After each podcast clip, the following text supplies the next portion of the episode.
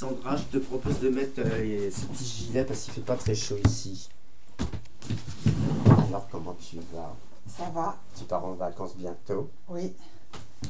Ah merde, il y a un pote qui m'appelle, ça fait un an que je, que je le suis et tout, là. Il est rentré dans une boîte avec un patron fou.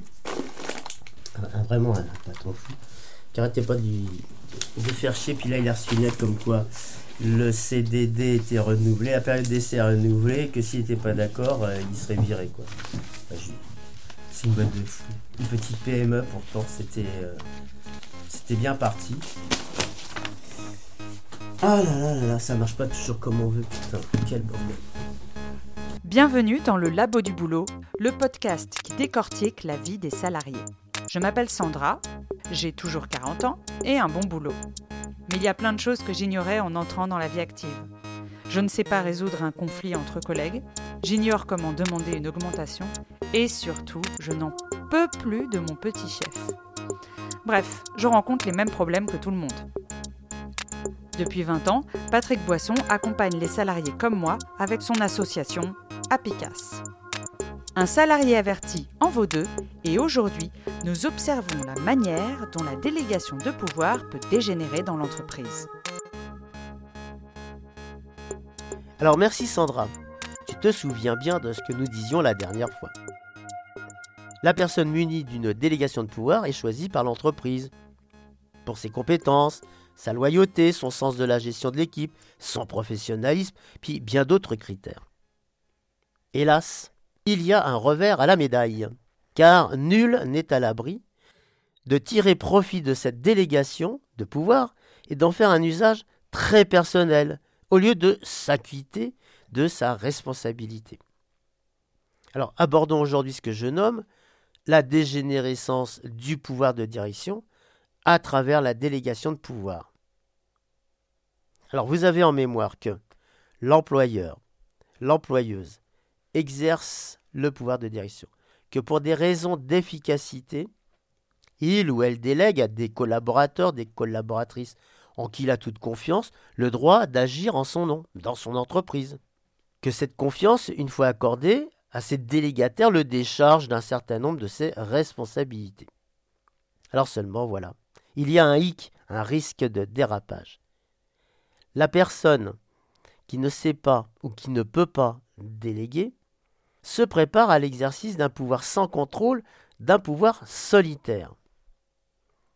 De ce fait, cette délégation de pouvoir est pervertie par la personne de confiance à qui elle a été euh, dévolue, puisque ça s'éloigne du but initial. Alors en somme, il faudrait savoir déléguer. C'est là que la délégation de pouvoir peut dégénérer. Je nomme ce phénomène euh, dégénérescence de la délégation de pouvoir, autrement dit, le titulaire de cette euh, délégation va s'éloigner de l'objet initial et le transformer en pouvoir personnel. Bon, je vois plusieurs étapes à cette dégénérescence, j'en vois cinq. Alors, étape 1, remise de la délégation de pouvoir. Lors d'un entretien dédié à la remise de délégation, il peut y avoir un certain rituel au cours duquel la personne choisie vit l'importance du moment. C'est la remise de la délégation de pouvoir en main propre. C'est un moment vécu comme une consécration dans la carrière. La personne ressent à cette occasion un sentiment d'appartenance à l'équipe de direction, de reconnaissance de celle-ci. Étape numéro 2. Appropriation du pouvoir personnel. Puis survient une période d'appropriation de la délégation de pouvoir par la personne qui l'a reçue. Elle prend conscience qu'elle peut donner des instructions, contrôler, reporter, gérer, déléguer toute autre tâche qui la sorte de la routine et lui donne une nouvelle importance dans l'équipe. Elle peut montrer une sympathie sincère ou feinte, être hypocrite pour donner confiance aux gens de son équipe, puis profitant de la confiance acquise, l'utiliser pour s'en servir au détriment de ses subalternes. Étape 3. Transformation en un pouvoir personnel. Alors c'est là que tout commence. Il est donc facile pour certaines personnes considérer cette délégation de pouvoir comme une autorisation à faire ce qu'elles veulent. Il y a une première dégradation de cette délégation de pouvoir par l'instauration d'un pouvoir personnel. Et à ce stade apparaissent les risques liés à la personne délégataire. Cette étape et peu visible au début du processus. Seuls quelques signes qu'il faut savoir décrypter annoncent le virage. Le pouvoir personnel prend plusieurs formes. Des remarques désagréables, des mots blessants, des moqueries parfois anodines. Peu à peu, la personne s'affirme en tant qu'individu ayant des pouvoirs et non plus en tant que responsable gérant une équipe. Et sans y prendre garde, il arrive souvent que des personnes délégataires, ayant pleinement conscience de ce pouvoir, en fassent un pouvoir personnel dont les frontières vont bien au-delà des prérogatives contenues dans la délégation. Or, l'expérience montre que l'usage de la délégation de pouvoir est peu vérifié par les instances supérieures, laissant ainsi la porte ouverte à l'abus de son utilisation par la personne en question. Étape 4.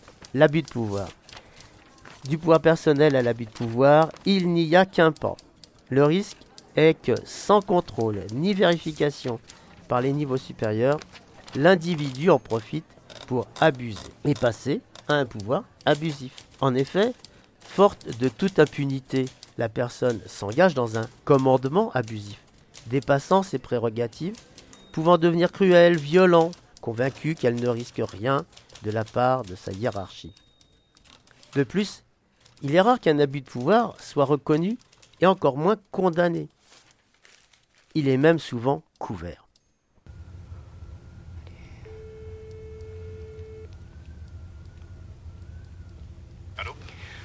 Oui, c'est Mathilde.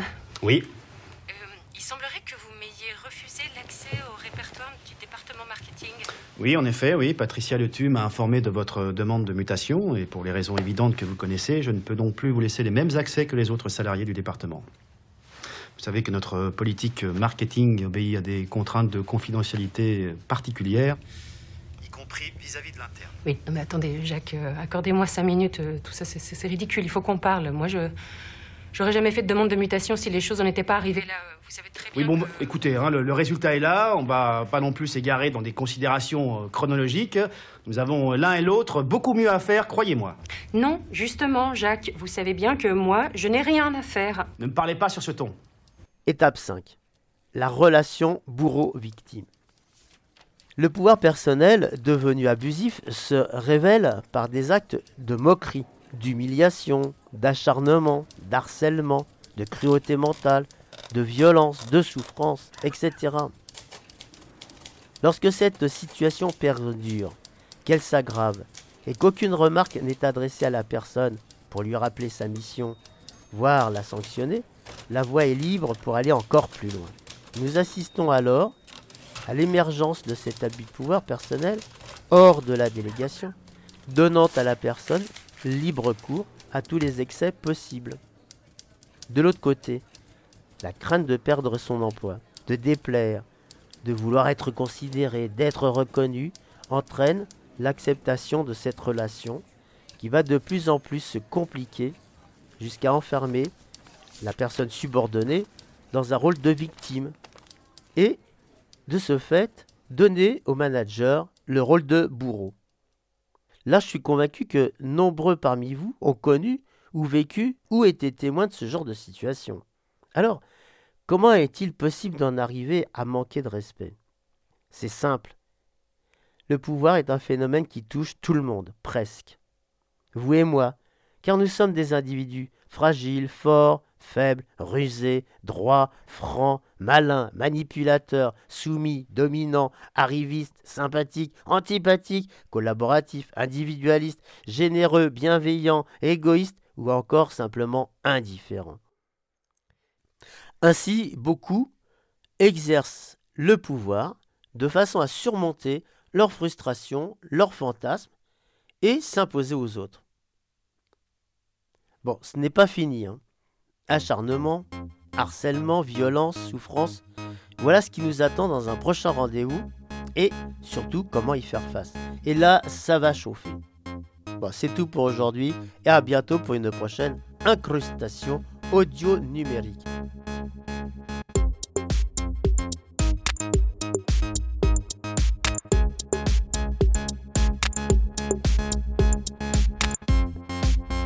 Merci Patrick Boisson et merci à toutes celles et ceux qui nous ont écoutés. Vous trouverez les liens vers les sites ressources dans la description de ce podcast. Vous pouvez nous proposer des idées de sujets en commentaire et si vous avez aimé, n'hésitez pas à nous donner une bonne note ou encore à partager ce podcast sur les réseaux sociaux. À très bientôt dans le labo du boulot.